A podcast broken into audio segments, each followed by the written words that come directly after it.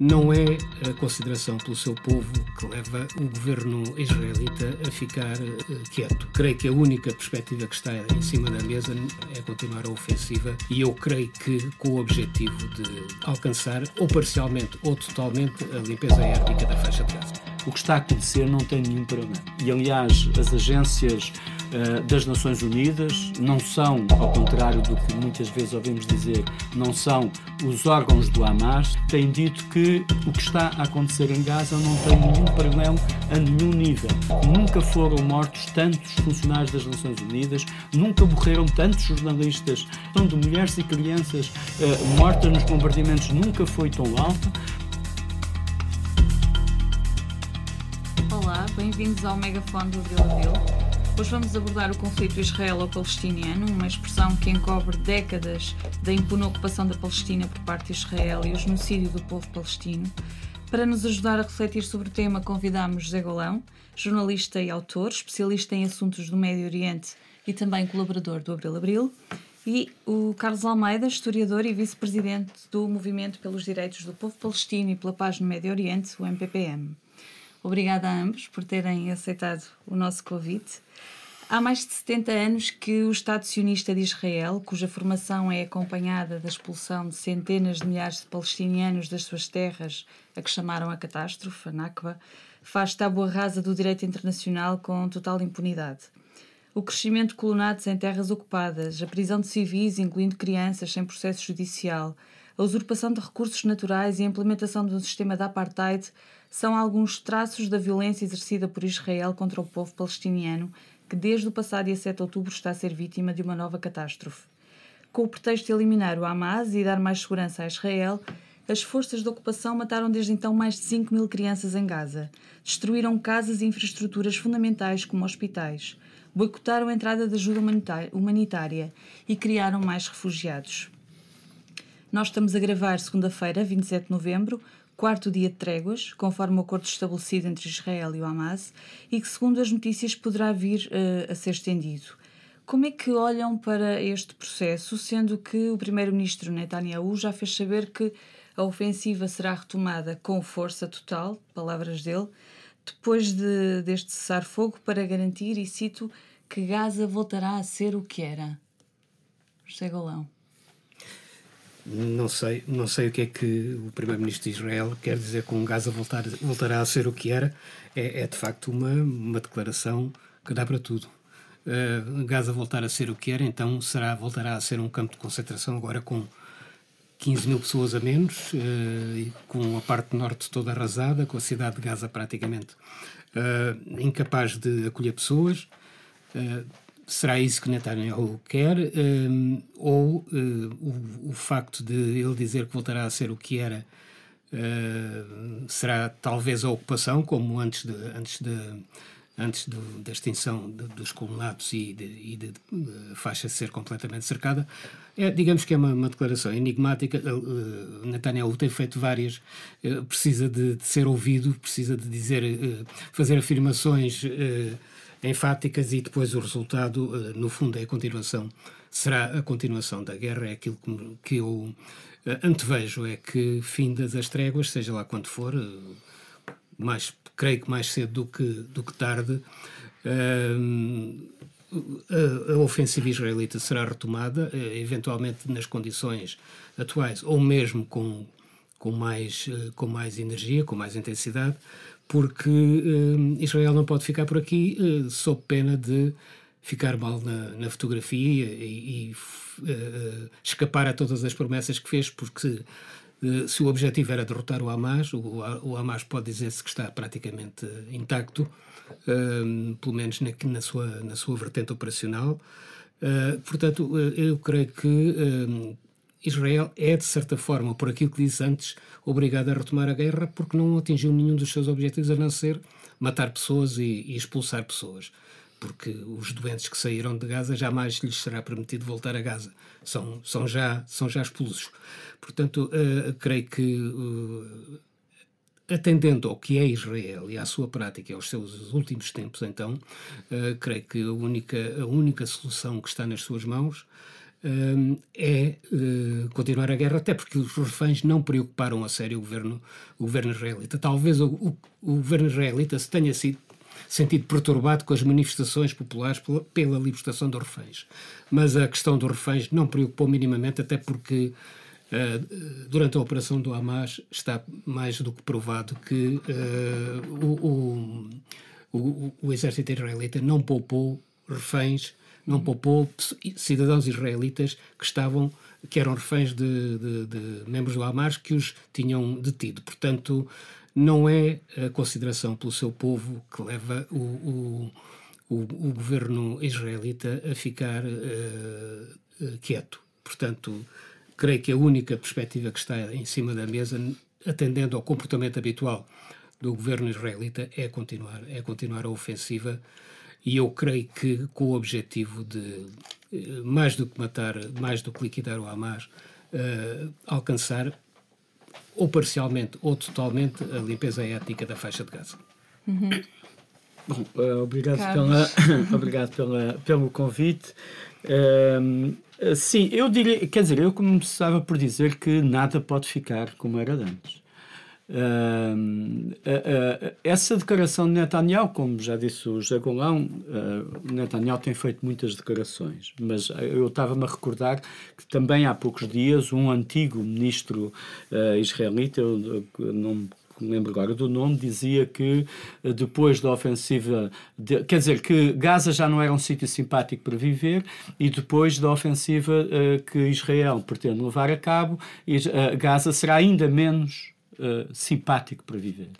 Aliás, vale a pena recordar que em 2017 as Nações Unidas previam que em 2020 a faixa de Gaza seria um território insustentável do ponto de vista ambiental e ecológico para, para suportar a vida humana. Estamos em 2023, depois disso houve, entre outros episódios menores, uh, uh, o bombardeamento de 2021 e agora o que está, o que está a acontecer. Eu acho que uh, nada pode voltar a ser como de antes por várias razões. Em primeiro lugar, o que está a acontecer não tem nenhum paralelo.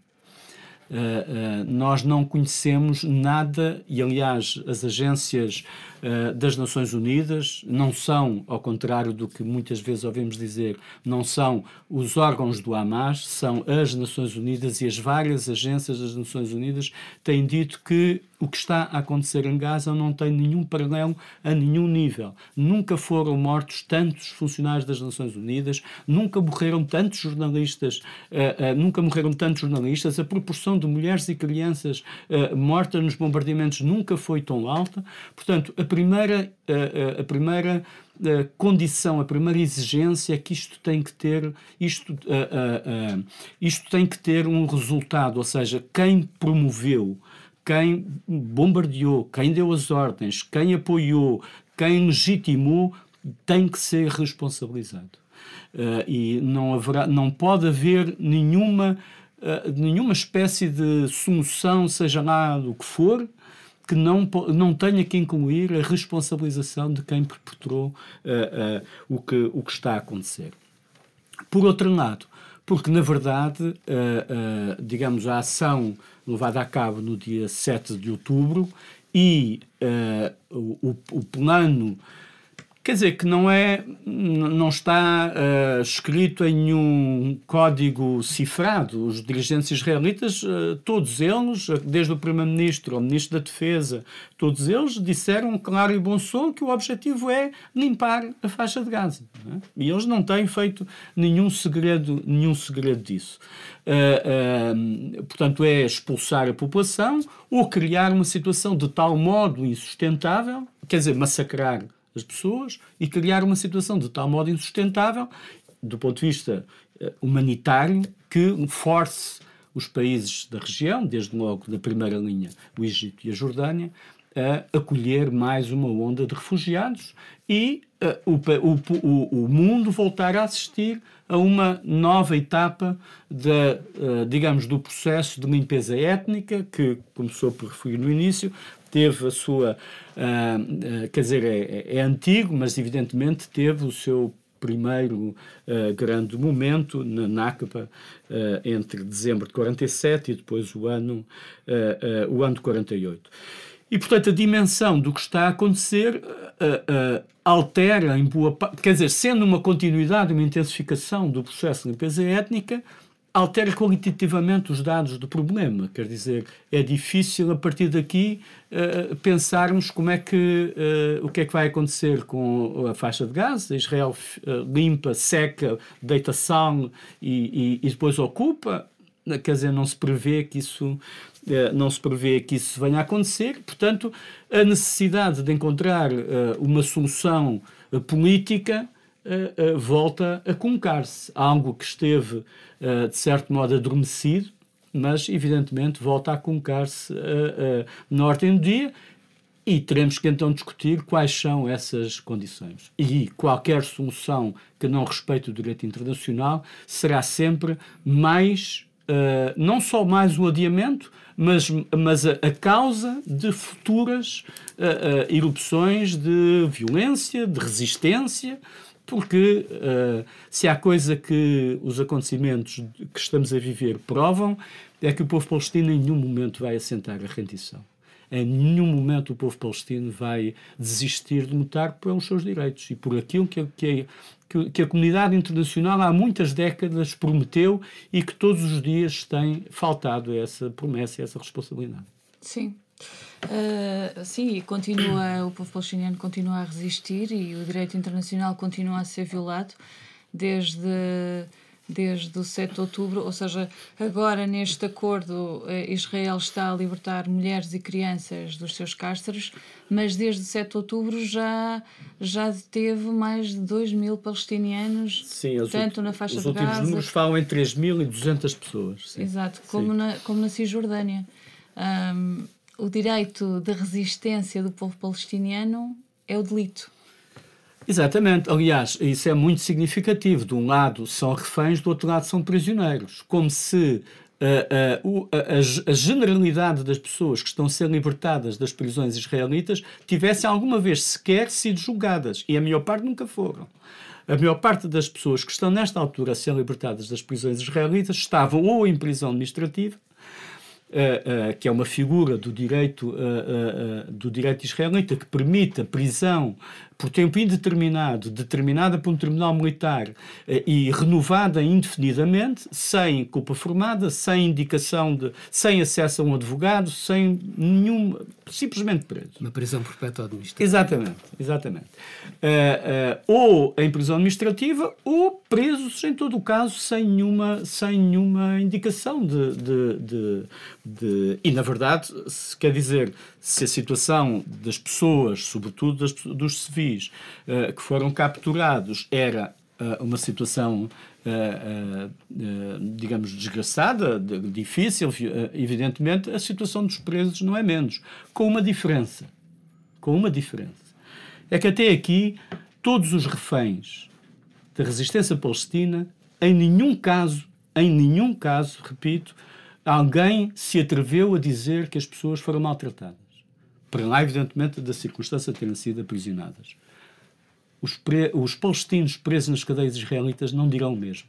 E não dizem o mesmo. E as organizações internacionais, mesmo as organizações de direitos humanos, mesmo as organizações de direitos humanos israelitas, que acompanham a situação do povo palestino, são unânimes em identificar uh, tortura, privação de direitos, limitação de, de a, proibição de acesso a advogados, visitas de familiares, humilhações. Aliás, quadro que se agravou substancialmente depois do dia 7 de outubro. E aqui o relato que os presos, uh, que as pessoas que estão a ser libertadas das prisões de Israel estão a fazer é justamente esse relato de humilhação, violência e tortura.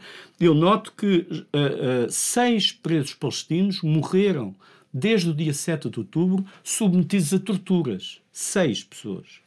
pessoas que estavam saudáveis e que de repente aparecem mortas nas prisões de, de Israel. Isto é um sintoma desse uh, quadro de violência e de uh, humilhação a que os palestinos são submetidos nas prisões de Israel. Estamos a falar de mulheres, de homens, de idosos, de adolescentes, crianças, jovens. Não, para Israel não importa na idade nem género. Uhum. Mas em contrapartida é muito arroga-se ser a a, a única democracia do Médio Oriente. É assim que, que muitos, e tanto, tanto na, na Europa como nos Estados Unidos, é, é, é assim que se fala de Israel. E é curioso que eles levam isso a sério. E, é curioso que a União Europeia, tão democrática sempre, e sobretudo a Comissão Europeia, que é o, o supra-sumo da democracia, porque nem sequer é eleita, uh, continua a dizer que ela é a única democracia no Médio Oriente. Portanto, esse mito, esse mito tem tem feito o seu caminho e tem coberto todas as atrocidades uh, que é porque é conhecido o Estado de Israel, sem que se note, e então, neste caso, a, a União Europeia é, uh, de uma forma flagrante, alguém ou uma instituição maniatada. Maniatada por, pelos interesses de Israel, maniatada pelas cumplicidades com Israel e maniatada pelos Estados Unidos, que não querem que a União Europeia intervenha de maneira alguma uh, num processo que tenha a ver ou com cessar-fogo, ou com paz, seja lá com o que for.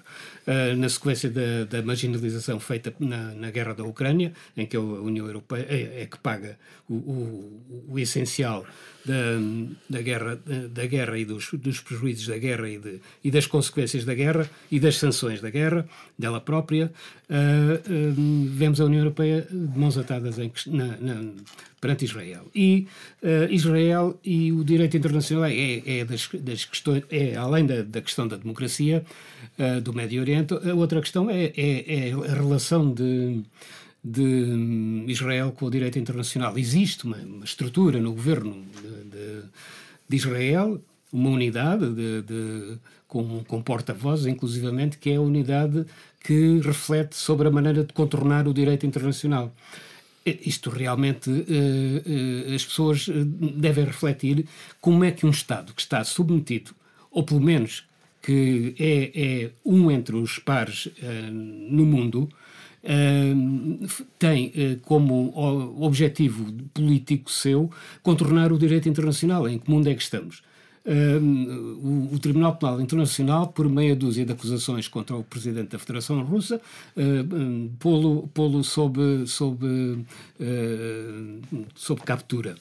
Uh, o, que fazer, o que fazer então com Netanyahu, com um ministro que manda ou que, que diz que é possível resolver o problema de Gaza lançando uma bomba, uma bomba nuclear sobre o território? Uh, como é que é possível que um uh, terrorista do, do grupo Lei Uh, que uh, destruiu, por exemplo, uh, a, aldeia de Deir em, em 1948, que foi um massacre que foi uh, dramaticamente conhecido a nível internacional, pois um veterano desse massacre foi o homem que exortou agora as tropas uh, israelitas que foram invadir Gaza, incitando-os a matar, a matar, matar, matar a população de Gaza.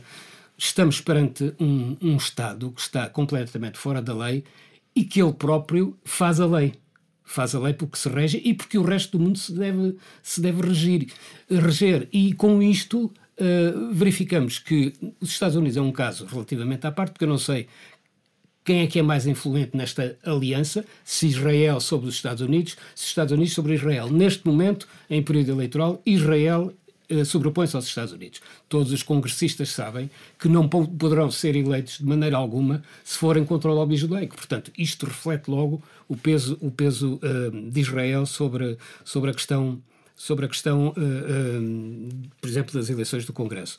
Mas, em relação à Europa, uh, então a Europa permite que a Europa, com os seus princípios, com, com, a, com a, sua afirmação de superioridade cultural, civilizacional, etc., etc., etc., nós sabemos qual é, qual é o discurso, a Europa não tem uma palavra de condenação, uma palavra sequer de condenação sobre uh, uh, as atrocidades cometidas por Israel. Não se, não se arriscam sequer a ter essa palavra. Por exemplo, o, o, o, o Ministro dos Negócios Estrangeiros português matam, quando matam três, quando Israel mata três luso-palestinianos em Gaza, o, o, Ministro dos Negócios Estrangeiros, em vez de chamar ao embaixador de Israel, manifesta-lhe apenas o seu desgosto Uh, será porque a questão é que são lusos, mas sobretudo uh, não são bem lusos porque são palestinianos? Então há aqui um anátema em relação à questão palestiniana.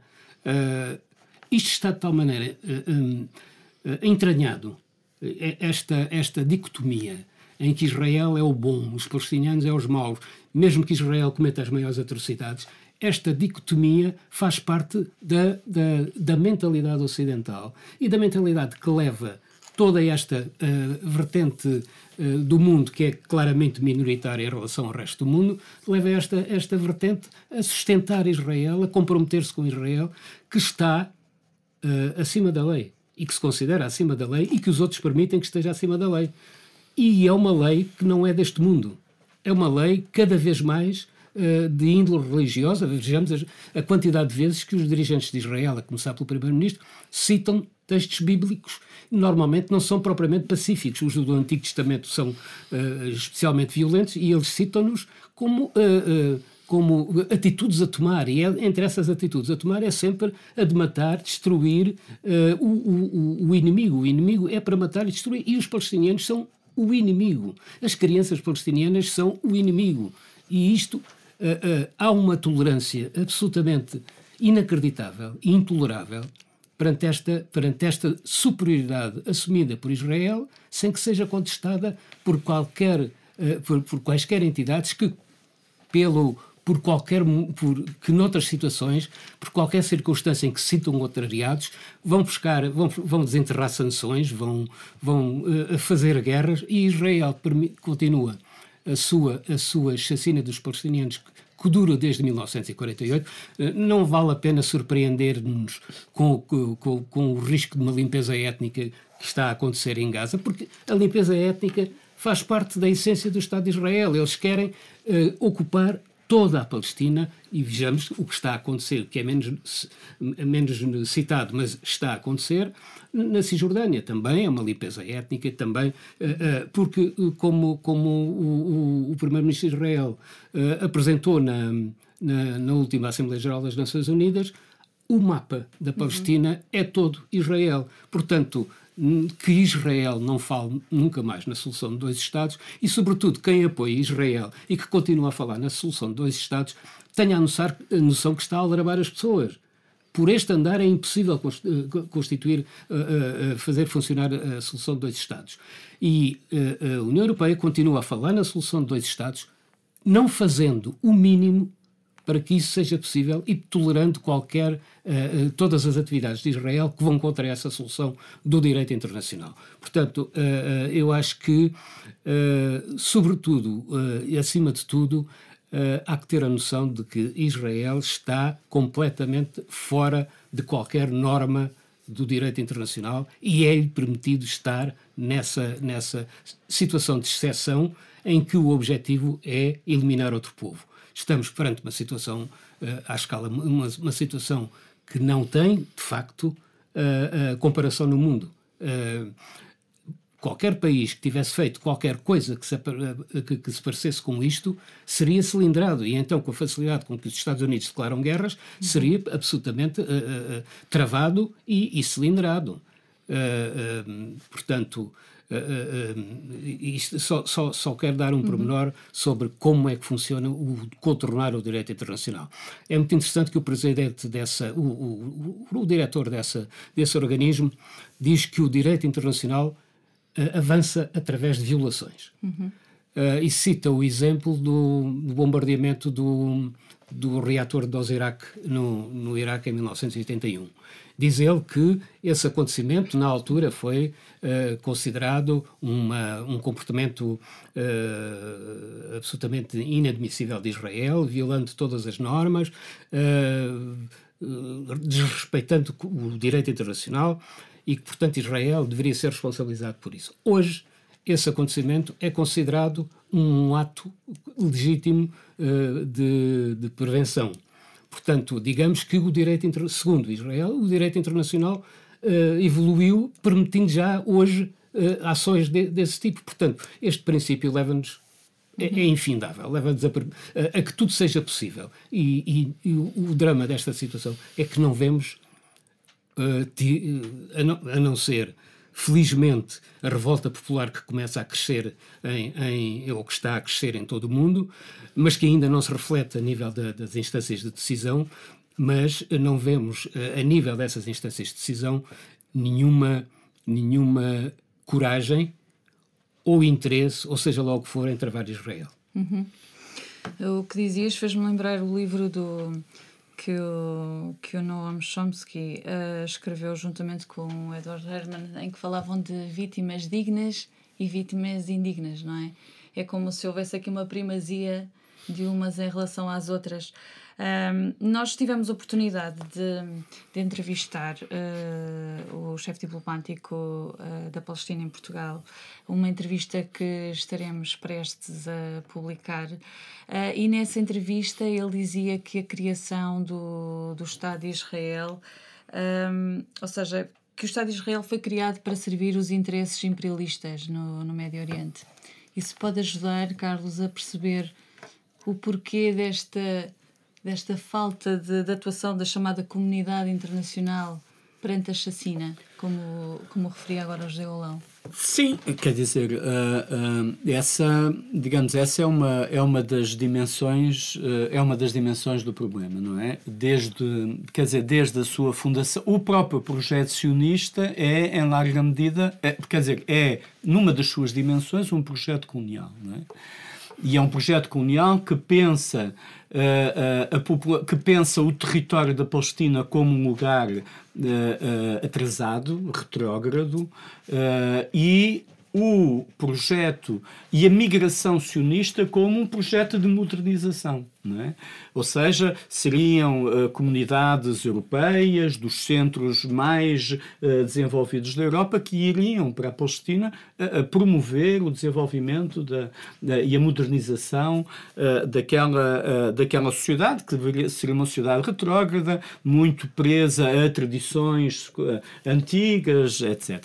Quer dizer, nada disto, na verdade, é, é, é verdade. Quer dizer, quando a migração sionista se se desenvolve no início do século XX, já ainda no período do, do Império Otomano, o território da Palestina estava em franco em franco desenvolvimento, mas, uh, uh, portanto, isto só para dizer que o projeto, uh, o projeto sionista é um próprio um projeto de colonialismo, de, de colonização, e essa colonização tem essa dimensão de, de, do discurso de modernização sobre um território aparentemente parado, parado no tempo. Por outro lado, ele está evidentemente associado à ideia de colocar no, naquela, naquela região uma entidade política que, uh, que favoreça os interesses das potências, uh, das potências europeias, das potências europeias da época, e, digamos, uh, podemos dizer até que uh, ao longo das décadas o, o, testemunho foi passando, não é? E se à época era a Grã-Bretanha, sobretudo, mas não só a Grã-Bretanha, a França, digamos, as principais potências europeias, o testemunho foi passado nesta altura para os Estados Unidos, não é? Biden diz o Estado de Israel, se não fosse se não tivesse sido criado, teria que ser nós trataríamos de inventá-lo, não é? Inventá-lo com este com este propósito, não é? De, de, de fixar naquela região um instrumento Uh, uh, uh, digamos, um instrumento dos seus interesses. A verdade é que também, como o José Colão referiu, e eu estou inteiramente de acordo com ele, a criatura muitas vezes rebela-se contra o Criador. E uh, a história está cheia de momentos em que é Israel que dita, é Israel e os interesses uh, uh, do projeto de ocupação, colonização e limpeza étnica de toda a Palestina que dita muitas vezes a agenda a velocidade, o ritmo uh, e as direções do projeto, uh, desse, desse projeto. Uh, um, e nós podemos estar, uh, quer dizer, podemos estar a viver uh, um, desses, uh, um desses momentos. Eu, eu acho que, quer dizer, nada do que está a acontecer seria possível sem a participação dos Estados Unidos, evidentemente. Lembremos que Biden e Blinken fizeram questão de participarmos no Conselho de Guerra, das visitas que fizeram, que fizeram a, a Israel, portanto, e de enviar conselheiros militares. Há, aliás, até testemunhos uh, uh, uh, de, da, da, presença no terreno de militares norte-americanos durante estas operações. Não é? Uh, portanto, não é descoir longe disso a presença de, para lá dos conselheiros militares que estiveram na, na digamos, na chacina de Fallujah, que terão estado a orientar ou a aconselhar o exército de Israel. Portanto, há uma participação efetiva uh, uh, dos Estados Unidos, que não é apenas, uh, não é apenas dar autorização para, é, é, é participar na, na, no massacre, na chacina que está, que está a ocorrer, mas evidentemente que nós percebemos também que uh, uh, estamos a chegar a um momento em que o prolongamento do massacre e da chacina pode não ser favorável para, para, para os Estados Unidos e para as potências uh, uh, europeias, quer dizer, a procura de uma solução airosa, se é possível, uma solução airosa sobre uh, a chacina que está a acontecer em Gaza, tem-se colocado e eu sou, uh, sou, quer dizer, neste quadro que estamos a viver, tendo a ser uh, pessimista, eu creio que, que uh, estaremos num momento em que, em que a senha de, de, de, guerra de Israel vai ditar, vai ditar a sua lei. Nós não nos podemos esquecer que Netanyahu está a lutar pela vida está a lutar pela sua vida política, uh, pela sua sobrevivência política. A única forma de Netanyahu sobreviver politicamente, a, única forma uh, uh, estreita, mas a única forma de Netanyahu sobreviver politicamente é ele ficar na história como o dirigente israelita que matou mais palestinos. E isto é mesmo, quer dizer, isto é mesmo uma coroa de glória que, que, que, que, vários dirigentes israelitas procuram ostentar. Nós não nos esqueçamos que alguém que no discurso europeu é apresentado como moderado, o general Benny Gantz, que hoje está dentro do Conselho de Guerra, candidatou-se às eleições de 2014 apresentando um vídeo dos bombardeamentos que na altura dirigiu em 2014 contra a faixa de Gaza, dizendo eu sou o homem que, eh, eh, que, que, que matou muita gente em Gaza.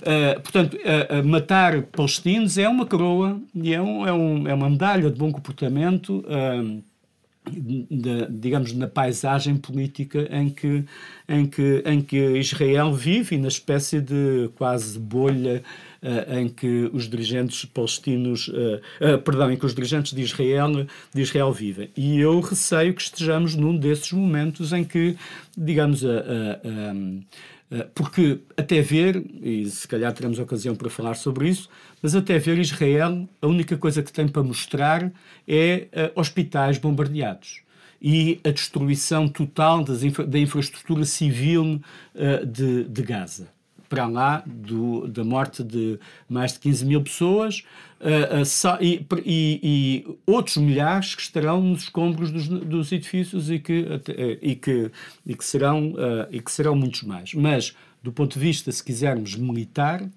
até agora Israel não tem nada de de, de, significativo para mostrar. A capacidade operacional das forças da resistência palestina uh, mantém-se uh, uh, e, portanto, até ver, Israel não tem nenhum o objetivo de destruir militarmente o Hamas ou qualquer outra força da resistência palestina. Até agora não, não parece ter, não há evidência de que isso tenha, que isso tenha acontecido e, digamos, são, são não sou só eu que o digo, quer dizer. E, portanto, uh, é nisto que. Uh, uh, é nisto que estamos. Eu, não resisto. O, o, o, Golão há pouco referiu o Netanyahu. imaginar o Netanyahu como um, um, homem de virtude religiosa é uma coisa absolutamente uh, quer dizer, porque o Netanyahu, o Benjamin Netanyahu sempre foi um, um quer dizer, uma, um oportunista, quer dizer, mesmo, mesmo um oportunista, não é? é, é e, portanto, quer dizer, vê-lo a proferir declarações uh, bíblicas, não é? É mesmo, o, quer dizer, é algo, quer dizer, mesmo, acho eu, para um, para, para alguém que, que, se reconheça no judaísmo é qualquer coisa que deve fazer arrepiar. Uhum, uhum.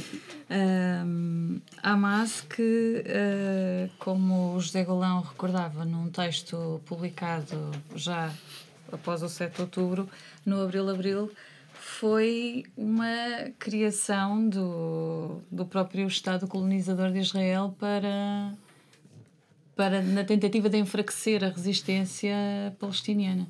Uh, uh, isto parece estranho a muitas pessoas, mas eu lembro-me que o império em que nós vivemos, o império que é chamado o Império Norte-Americano, é um império colonial. É um império, uh, o império colonial com as suas províncias e que, neste momento, está na mão de, de, do complexo militar industrial uh, norte-americano. Que, aliás, o Benjamin Netanyahu vem um pouco a talho de foice, uh, não teme. Ele diz que eu conheço bem a América Uh, sei como a América funciona e eu sei como pôr a América a, a, servir os meus interesses, os nossos interesses. Portanto, isto diz tudo de uma relação, de uma relação, digamos que, de traços eh, coloniais e das próprias contradições entre o monstro e a, e a criatura, ou então as próprias contradições dentro dos impérios, sobretudo em fase terminal, eh, em que os impérios sempre, sempre mergulharam. Uh, o Hamas. O Hamas não é mais do que uma organização uh, que, que, que, surge para dividir. Surge para dividir o movimento de resistência palestiniano, que, uh, através da OLP, viveu os, os seus momentos mais poderosos. De facto, eram, eram, era, era, uh, digamos, era a entidade nacional que se revia naquela organização e que, pela sua vertente secular, inclusivamente, unia, unia o povo porque não fazia marginalização religiosa, não fazia marginalização em relação aos próprios cristãos palestinianos e outras, outras confissões uh, uh, palestinianas. Portanto, digamos que era uma organização verdadeiramente democrática e uh, nacional e com uma noção muito forte daquilo que queria. Uh, isto, quando chegámos à primeira intifada, em 1988, 1900, fim de 1987, início de 88, eu estive em Gaza, eh, entre outros, eh, estive na Palestina e estive também em Gaza, e, uh, curiosamente, as, as, pessoas com quem eu falava, começava-se a falar do Hamas e as pessoas diziam: cuidado, porque há qualquer coisa estranha no Hamas. Porque o Hamas, quando nós convocamos uma greve geral, por exemplo, o Hamas não adere e quer fazer a sua greve geral no, no dia seguinte. Há, portanto, aqui um fator de divisão que, que é preciso ter em conta. E dizia-se claramente: há aqui a mão de Israel. Ora, hoje em dia, quem o diz eh, são vários dirigentes israelitas. Inclusivamente há dirigentes do Shin Bet e, e de, de, de, do, do Serviço de Espionagem Internos, que um, um, dirigente que eu não recordo agora o nome, mas que esteve seis anos à frente do, do Shin Bet, o que não é brincadeira, entre, entre 2006 e 2012, que ele diz que se há pessoa eh, que contribuiu para o desenvolvimento, que mais contribuiu para o desenvolvimento do Hamas foi Benjamin Netanyahu. Ora, Benjamin Netanyahu esteve uh, a visitar hospitais uh, em Israel, onde foram recolhidos combatentes do ISIS e da terroristas do ISIS e da Al-Qaeda. da Síria que foram transferidos para a retaguarda para serem tratados no, no, em hospitais israelitas. Portanto, há aqui uma estranhíssima uh, convergência entre os interesses israelitas e, uh, o, e, e, e, e o surgimento de grupos islâmicos para dividir a OLP. Uh, por exemplo, e, isto faz parte de um princípio geral que, em relação ao próprio mundo árabe. eu tenho uma declaração de um dirigente, de um dirigente israelita eh, de um militar israelita que diz o ISIS está a perder, o Estado Islâmico está a perder na Síria e isso é muito mau para os interesses de Israel. Então, ou condenamos o terrorismo ou alimentamos o terrorismo. Israel faz as duas coisas, só que condena uh, uh, verbalmente, mas depois parece cooperar com o terrorismo, o que aliás nada tem de novo nesta situação imperial, porque temos vindo desde, temos verificado, já não vou falar na, na Irmandade Muçulmana, que vem de 1928, mas temos verificado, desde, por exemplo, a, a, presença soviética no Afeganistão, que o fundamentalismo islâmico tem sido uma arma utilizada pelo Império para, para dividir, para uh, criar, para, para difamar inclusivamente causas, uh, como acontece com a mais em relação ao, a, à, questão palestiniana, porque é, leva a que sejam todos considerados terroristas, uhum. e, e, e, o Hamas, uh, de facto, é também, aparentemente, uh, uma, uh, uma criatura que terá fugido ao Criador, mas, e isto é uma opinião muito pessoal, eu tenho muita dificuldade em conviver com ela, mas os factos levam-me muitas vezes a, a, a, fazer refletir, a refletir profundamente sobre isso. Uh, em que é que o, o, a operação de 7 de outubro uh, beneficiou os interesses palestinianos? Eu, esta, esta, uh, eh, um, eu, esta interrogação custa-me até, custa-me a fazer, porque não será obviamente, dos, dos bastidores, dos confins da teoria da conspiração. Não vamos fugir a isso. Eu quero fugir a isso, mas a operação de 7 de outubro e as suas consequências, sobretudo para o tipo de propaganda israelita, que é o tipo de propaganda sob o qual nós vivemos, basta ver o ambiente mediático que cerca esta situação, uh, não, há, não há resultados palpáveis favoráveis à, à causa palestiniana nesta operação do Hamas. Uh, há a reação de Israel, que era previsível, já matou muitas pessoas Uh, e, e, o que é que o Hamas tem na manga em favor das, das, uh, da, da, causa palestiniana que se siga a esta situação?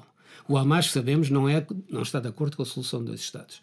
O Hamas luta pela, pela, pela erradicação do Estado de Israel o que é uma posição absolutamente maximalista em relação à, relação de forças e à situação no terreno. Portanto, uh, isto uh, leva-nos a, a, refletir mais amplamente sobre o papel dos grupos uh, radicais islâmicos em todo o processo, em todo o processo da chamada Primavera Árabe, em todo o processo, por exemplo, de, de, de destruição da Líbia pela NATO, em toda a guerra da Síria e os tais moderados que a senhora Clinton inventou uh, para, para, para a Síria, que não eram mais que a Al-Qaeda, e uh, temos que incluir aí o Hamas. Eu, eu, sei que o Hamas não é uma entidade homogénea, que o seu que a sua uh, direção política e a sua direção militar não estão propriamente de acordo, e então, esta, em relação a esta operação, a direção política no Catar não estará de acordo com a direção, com, com a direção militar. Mas isto já são questões uh, que, que, que, vêm do próprio movimento e, e das contradições de quem atua neste tipo de luta mas eu, eu, realmente tenho, sou forçado a refletir muito, muito, muito e conheço suficientemente bem aquela situação, eu conheci suficientemente bem. Uh, um, a Palestina da OLP, a Palestina uh, como era idealizada pela OLP, e eu estou a falar no passado porque, de certa forma, a OLP, para mim, perdeu o, o, o não é que tenha deixado de existir, mas perdeu o impacto que tinha, inclusivamente por influência do próprio Hamas. É inegável, vejamos o resultado das eleições que já foram feitas nas calendas, mas, mas que ainda uh, serviram para nos dar uma ideia da relação de forças interna. Portanto, o Hamas é, é, é, é claramente. Uh, é, eu acho que esta operação de 7 de outubro é inconsequente, não contribui para dar, dar, dar alento a, a quer dizer, eu, eu, visto de fora, eu, eu diria que não, não, não, contribui para dar alento para os palestinianos, admito tenha dado alento, porque uh, foi uma operação que pôs em causa e que enfraqueceu e que pôs em causa as debilidades uh, de Israel. Inegavelmente, essa, nessa perspectiva deu alento. Mas, uh, a prazo, quais serão as consequências dessa intervenção? Do Hamas, se é que, de qualquer maneira, a situação em Gaza, uh, uh, digamos, piorou, mas uh, piorou numa situação em que ser pior já era, já era péssimo. Uhum. Portanto, morreram, digamos, de uma maneira concentrada, as pessoas que no tempo iriam acabar por morrer por inanição, por, pelo facto de viverem num campo de concentração sem o mínimo de condições humanitárias, como, como o Carlos já, já focou. Portanto, uh, o Hamas é ainda um grande ponto de interrogação. Eu uh, estou seguro que dentro do Hamas, uh, o, o, a essência do Hamas são pessoas palestinianas que estão solidárias com a causa palestiniana e que lutam pela causa palestiniana, mas parece-me que a orientação de, de, intervenção não é propriamente a mais, a mais uh, que mais contribui para os, para os interesses dos povos, do povo palestiniano, embora eu, uh, ao dizê-lo, é uma, uma opinião meramente pessoal, porque quem sabe o que interessa aos palestinianos são os palestinianos. Nós uhum. apenas podemos estar solidários ou não, podemos ser críticos ou não, e neste caso, eh, limito-me a interrogar sobre uh, um, uh, o tipo de intervenção do Hamas, o tipo de, como nasce o Hamas e como nasceram outros grupos islâmicos. O Hamas é considerado um braço da, da, da Irmandade Muçulmana, que não é mais do que ela própria um, uma fabricação dos serviços secretos britânicos. Isto tudo uh, leva-nos a concluir que há uma contaminação neste tipo de movimentos e que uh, uma contaminação que, quanto a mim, nunca existiu na OLP, porque o, o, grande mérito da OLP e dos seus dirigentes, especialmente Yasser Arafat, foi o de manter a causa palestiniana independente, de, independente, totalmente independente das influências dos países árabes. Como sabemos, querem influenciar sempre eh, dentro, sobretudo os, os que têm dinheiros que são mais poderosos, que são os do Golfo, querem influenciar tudo aquilo que, que, que ocorre no mundo árabe. E, e, e a causa palestiniana manteve-se durante quase toda a sua existência à margem das, das uh, questiúnculas, das guerras e das guerrilhas no interior do mundo árabe. Agora uh, vemos que com o Qatar, com outras, com outras potências, isso não acontece. Há uma, há uma mistura que, em que muitas vezes os interesses palestinianos são, são de certa forma, leiloados ou, ou, ou, ou, em condições que não interessam uh, propriamente aos direitos, uh, aos, aos, aos, aos, palestinianos que, que vivem na situação trágica em que vivem. Também porque a retórica, sobretudo desde o 7 de outubro, muito alinhada por Israel e também pelos Estados Unidos, é que esta é uma guerra de Israel contra o Hamas, não é? Ou seja, não se fala da ocupação, não se fala do que está para trás, não se fala da violação permanente, diária dos direitos do povo palestiniano. Este fim de semana, o, o Presidente da Assembleia da República deu uma entrevista à TSF em que dizia que a responsabilidade primeira, incluindo as mortes em Gaza, era do Hamas. Mas como é que se devolve a liberdade do povo palestiniano se não se falar hum, com esta tentativa de apagar a história, não é? E, os, e as responsabilidades de quem as tem?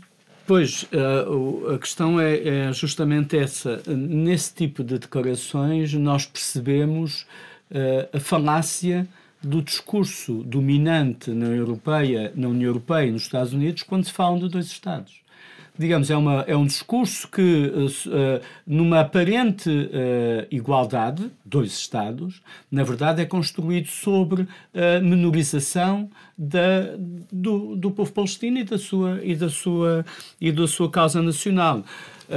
Eu até acrescentava outra, outra nota quase insignificante, mas às vezes as pequenas coisas têm algum significado.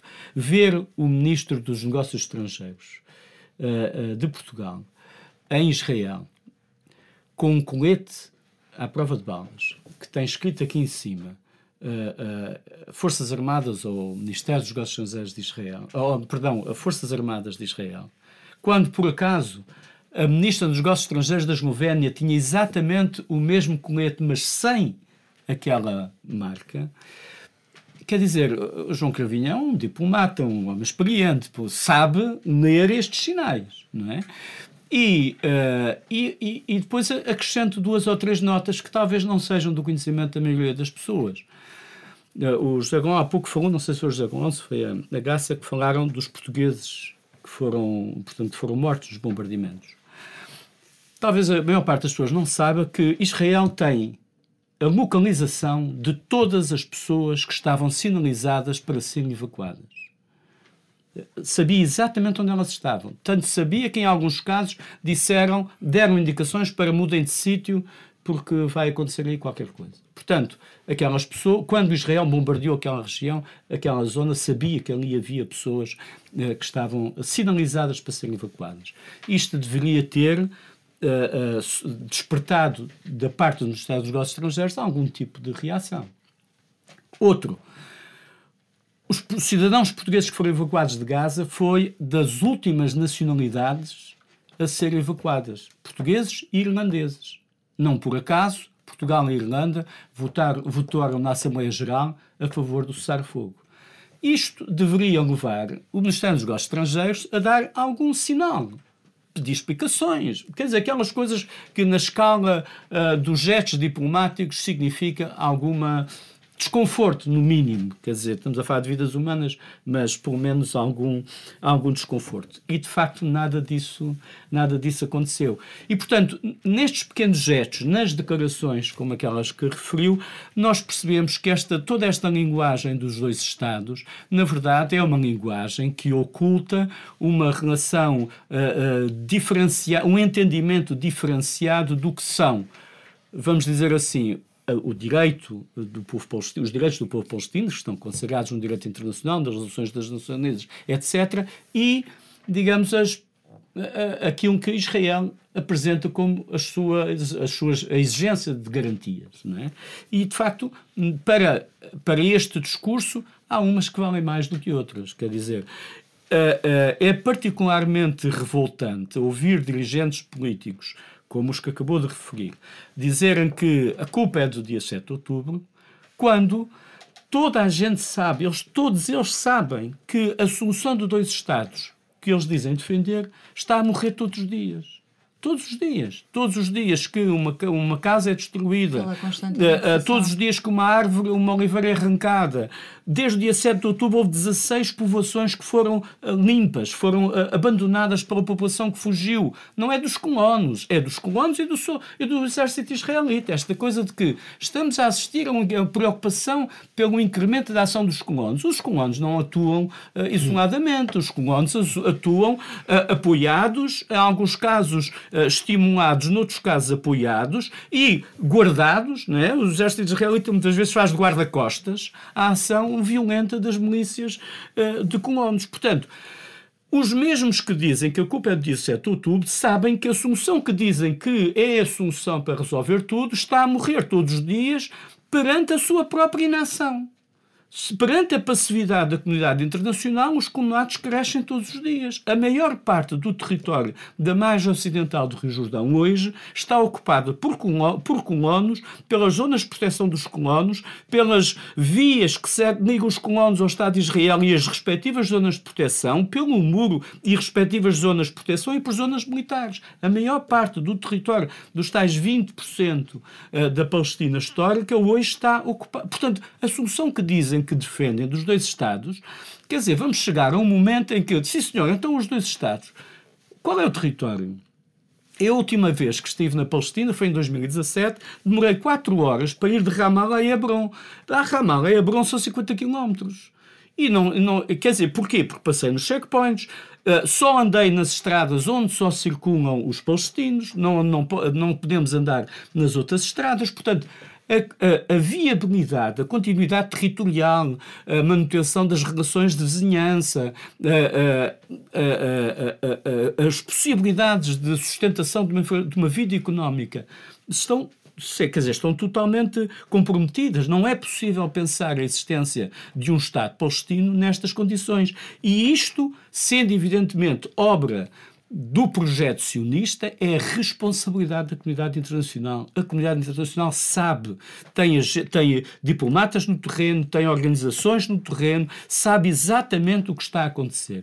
E não é possível exigir a, a, a um povo que seja submetido, encostar um, um, um povo contra a parede e impedi-lo de gritar ele há de um, a algum momento gritar, espernear e, e, e, e, esbofetear.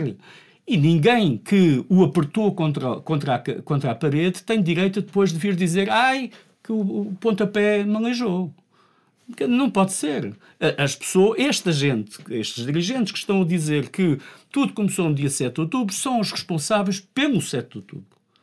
Porque são, foram eles que permitiram que a situação chegasse ao beco sem saída eh, que, que, que chegaram.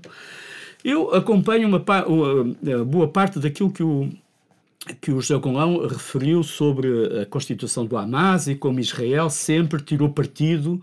Uh, Israel, a, a OLP foi sempre uh, uh, a grande conquista do povo palestino.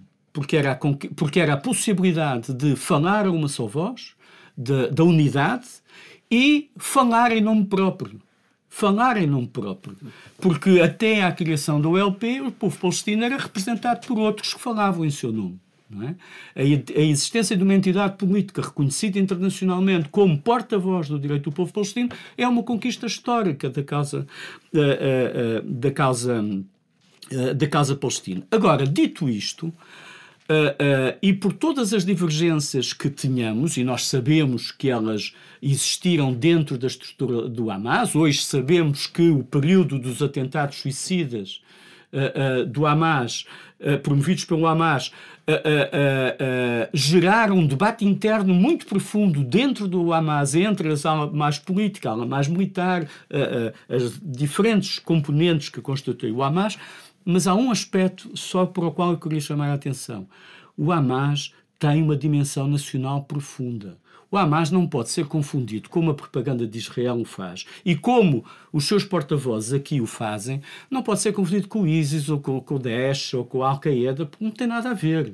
O Hamas nunca, provo nunca provocou nenhuma ação violenta fora do território da Palestina. O Hamas nasceu nos campos de refugiados, a gente não se esqueça disso. Aniev eh, é, é do, o atual presidente, o atual presidente do Hamas nasceu num campo de refugiados. Portanto, compreendendo e acompanhando tudo isto que o José Golão, que o José Golão referiu, nós não podemos, uh, uh, apesar de tudo, esquecer esta dimensão nacional que o Hamas, apesar de tudo, sempre teve. e, quer dizer, e na verdade, isto também é parte deste discurso no qual que nos envolve, que é ao final de 15 mil mortos, nós ainda continuamos a falar de uma guerra Israel-Hamas. Uhum. Quer dizer, 15 mil mortos, um, dois terços mulheres e crianças, e nós continuamos ainda a falar de uma guerra Israel-Hamas. Isto é uma, quer dizer, isto é uma ofensiva militar, um ataque de um exército contra uma população inteira. Quer uhum. dizer, uhum. não há, não, não, não, quer dizer, não, não é possível continuar a sustentar esta ficção de que existe uma guerra uh, Israel-Hamas se dois terços das suas vítimas são mulheres e crianças, não é? A uma escala que o mundo nunca conheceu. Sim. Eu só queria acrescentar sim, sim, aqui um ponto em relação ao que o, ao que o, o Carlos uh, acaba de dizer sobre a, a, a, questão dos dois Estados. Uh, só é possível que uh, uh, a comunidade chamada comunidade ocidental continua a falar na solução dos Estados, porque está efetivamente cúmplice uh, na situação no, do, do, do, projeto sionista claro. de ocupar toda a Palestina. Porque eles sabem aquilo que, que, o, que o Carlos acabou de dizer. Todos, todos sabemos, todos vemos, mete-se pelos olhos dentro, que, que, que, que o, projeto, o, o, processo morre todos os dias. Eu acho pessoalmente, conhecendo o, o território, que, que o, o, o, plano de dois Estados está bastante, bastante comprometido e dificilmente será recuperado porque implicaria gestos de Israel absolutamente impossíveis de antever, que era uh, desmantelar colonatos, regressar, regressar a, uh, uh, abandonar Gaza, regressar a, proporcionar à autonomia palestiniana aquilo para que ela estava destinada, isto é, numa fase de transição dos acordos de Oslo, os acordos de Oslo foram mortos na fase de, de, de transição. Por alguma razão foi. Netanyahu e Sharon são claramente responsáveis pela morte de Isaac Rabin. É isso que ninguém diz, mas é isso, foi isso que de facto aconteceu e são dois, uh, são dois criminosos de guerra uh, que puseram as coisas, que, que trans, uh, fizeram transitar as coisas até ao ponto em que, em que elas se situam. E tudo isto se passa sem que a nossa comunidade ocidental dê sinais de vida. Aliás, falamos em João Gomes Carvinho, também se pode falar no próprio Primeiro-Ministro, que declara que Portugal está com Israel. É um axioma indiscutível e os portugueses que não estão são provavelmente uh, uh, uh, traidores à pátria. É quase assim que, que é considerado. E o chefe de Estado, o Presidente da República, espeta o dedo no peito do embaixador da Palestina e diz: Vocês é que começaram. Ora, eu não sei se os horizontes dele vão para além do guincho, Mas uh, dizer que. Uh, e que depois, quando o embaixador replica que a ocupação é uma coisa muito antiga uhum. e que isto não decorre de outra coisa que não seja da ocupação, o presidente diz candidamente, mas isso é outra coisa. Ora, em que mundo é que nós vivemos? Nós somos dirigidos por pessoas assim, que, que agem sobre um, perante um genocídio, um massacre de, de, de milhares de inocentes, agem desta forma, irresponsável. Eu não tenho qualquer problema em dizer que é uma atitude irresponsável, porque é uma atitude que, do ponto de vista humanitário, é extremamente condenável e, sobretudo, contraria todo o tipo de discurso que essas pessoas praticam no dia a dia.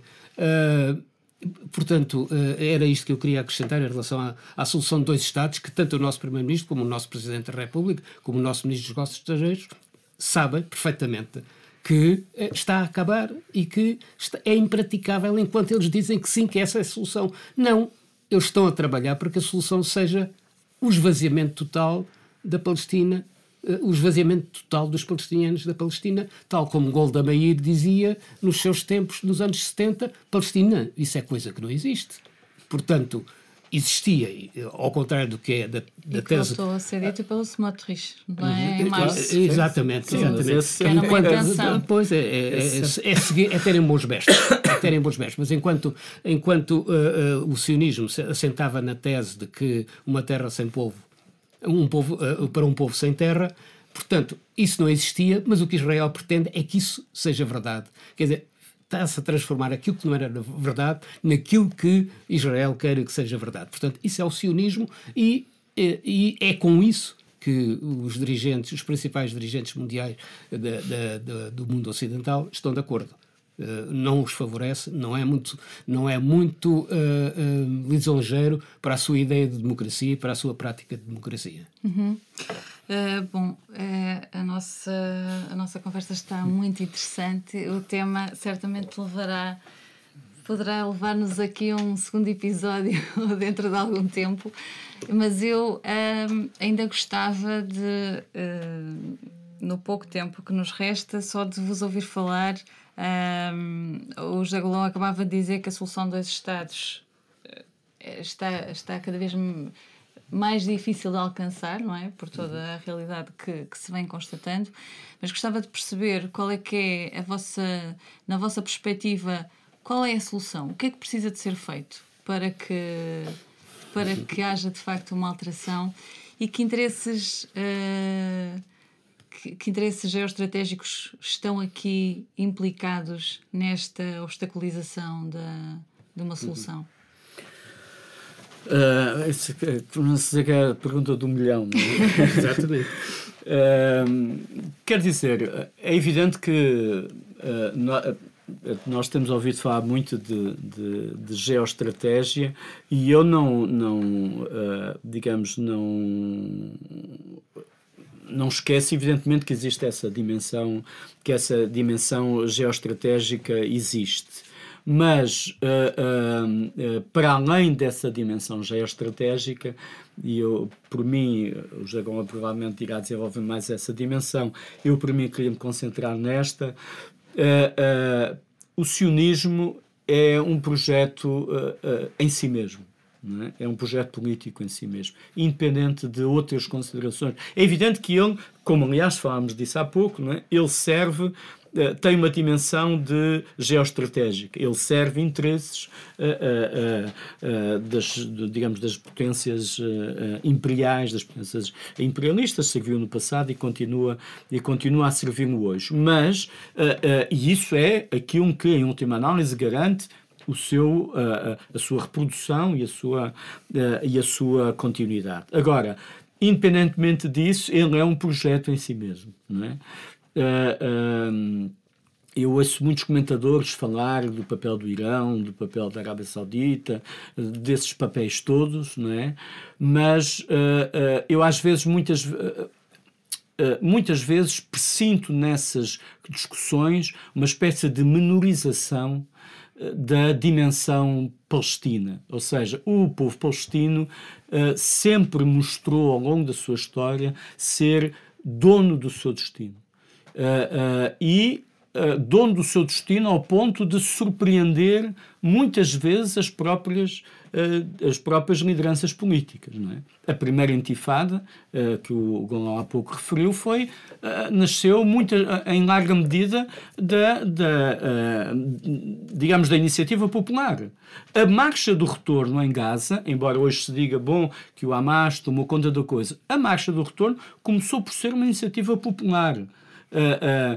e nós não sabemos exatamente o que é que foi o dia 7 de outubro. Eu, aliás, uh, uh, uh, assumo o risco da afirmação que estou, que estou a fazer, mas nós haveremos de saber mais daqui a uns tempos o que é que realmente aconteceu no dia 7 de outubro, o que é que foi planeado e o que é que efetivamente aconteceu. Agora, há coisas que nós vamos sabendo. Nós sabemos hoje que a maioria das vítimas são militares. Isso os próprios israelitas assumem. Não é? Uh, uh, também já sabemos que muitas pessoas foram mortas por militares israelitas. É? Uh, temos o histórico da ação do exército israelita em situações como esta, em que o exército israelita atuou ao abrigo de uma doutrina que manda matar para não ficar refém. Portanto, agora, em última análise, haveremos de saber o que aconteceu uh, no dia uh, aconteceu no dia 7 de outubro na sua em toda a sua dimensão e em toda a sua em toda a sua extensão. Dito isto o qual é qual é a solução?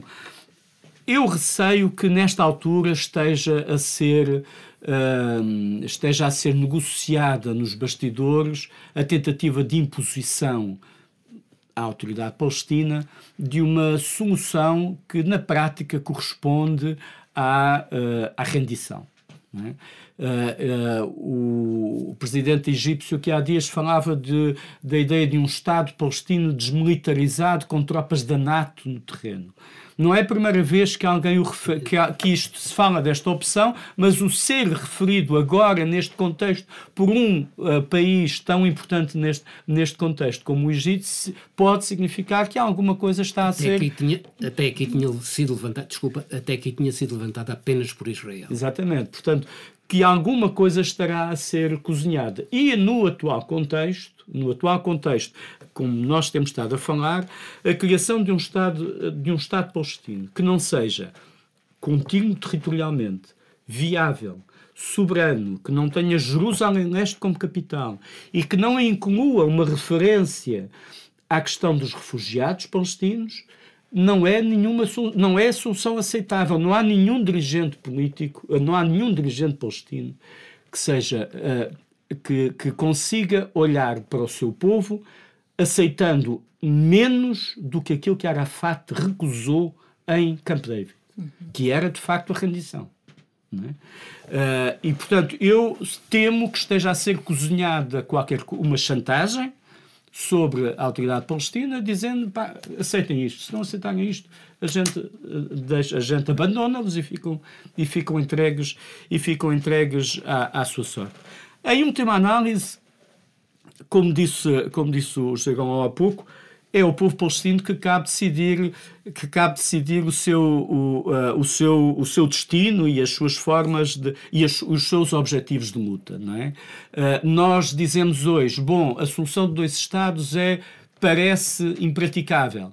Uh, Sobretudo, não é imaginável uh, no futuro imediato uma alteração do quadro de relações internacionais que seja capaz de impor a Israel, de facto, a existência de um Estado da Palestina viável, soberano e independente nas condições uh, que eu referi. Tampouco é imaginável uma solução em que Israel deixa de ser o que é e passa, e passa a existir em todo o território da Palestina um regime assente no princípio mais elementar de qualquer democracia, que é uma pessoa, um voto. Uh, uh, ambas as situações são, até onde a vista consegue alcançar hoje, dificilmente realizáveis no curto prazo. Há uma coisa que, a única coisa que temos por certa é que é que o povo palestino não, não deixará de continuar a resistir. E será, evidentemente, a luta, a sua resistência, a sua capacidade de resistência e uh, uh, o esforço, evidentemente, da solidariedade internacional a abrir os seus próprios caminhos de, de luta, não é? Uhum. E nós temos muitos exemplos na história de lutas nacionais que pareciam bloqueadas que a resistência e a luta foi capaz de abrir, de abrir outras possibilidades. Para nós que aqui estamos, eh, no caso em Portugal, e agora falo em como uh, representante do MPPM, a nossa obrigação, o nosso dever, o nosso dever solidário, mas eu diria o nosso dever enquanto homens e mulheres que vivemos este tempo que, que, nos, foi, que nos foi dado viver é a de dizermos presente e é de sermos uh, uh, e de uh, virmos, organizarmos a voz da solidariedade e, e, e, tornar absolutamente evidente que isto que está a acontecer é insuportável. Um, é inaceitável que uh, um exército, um dos mais, mais poderosos exércitos do mundo, esteja a massacrar, uh, a assassinar uma população, que hospitais sejam bombardeados uh, impunemente, que, sendo que a infraestrutura civil de um, de um território seja alisada não é? Uhum. Uh, uh, e que se esteja uh, em marcha uma limpeza étnica de, como aquelas que nós lemos nos livros de história e achamos que são coisas do passado. Exato. São a acontecer hoje e a nossa responsabilidade hoje é dizer que não. muito rápido, muito rápido duas, uh, creio que são, são duas coisas. Uma delas em relação à, à questão da resistência do povo palestiniano e eu acompanho este tema há 50 anos, significa que uh, sou um bocadinho velho. Uh, uh, os dirigentes israelitas têm dito ao longo destas décadas que o problema palestiniano não vai durar muito, é para acabar. Não há nenhum povo que resista este tempo todo. E o que é que verificamos hoje? Que, o, que a resistência palestiniana está viva, atuante e, e, e dentro dos seus limites, das suas capacidades, está com um, uma força e uma convicção e uma capacidade de intervenção e de, e de, mobilização muito forte.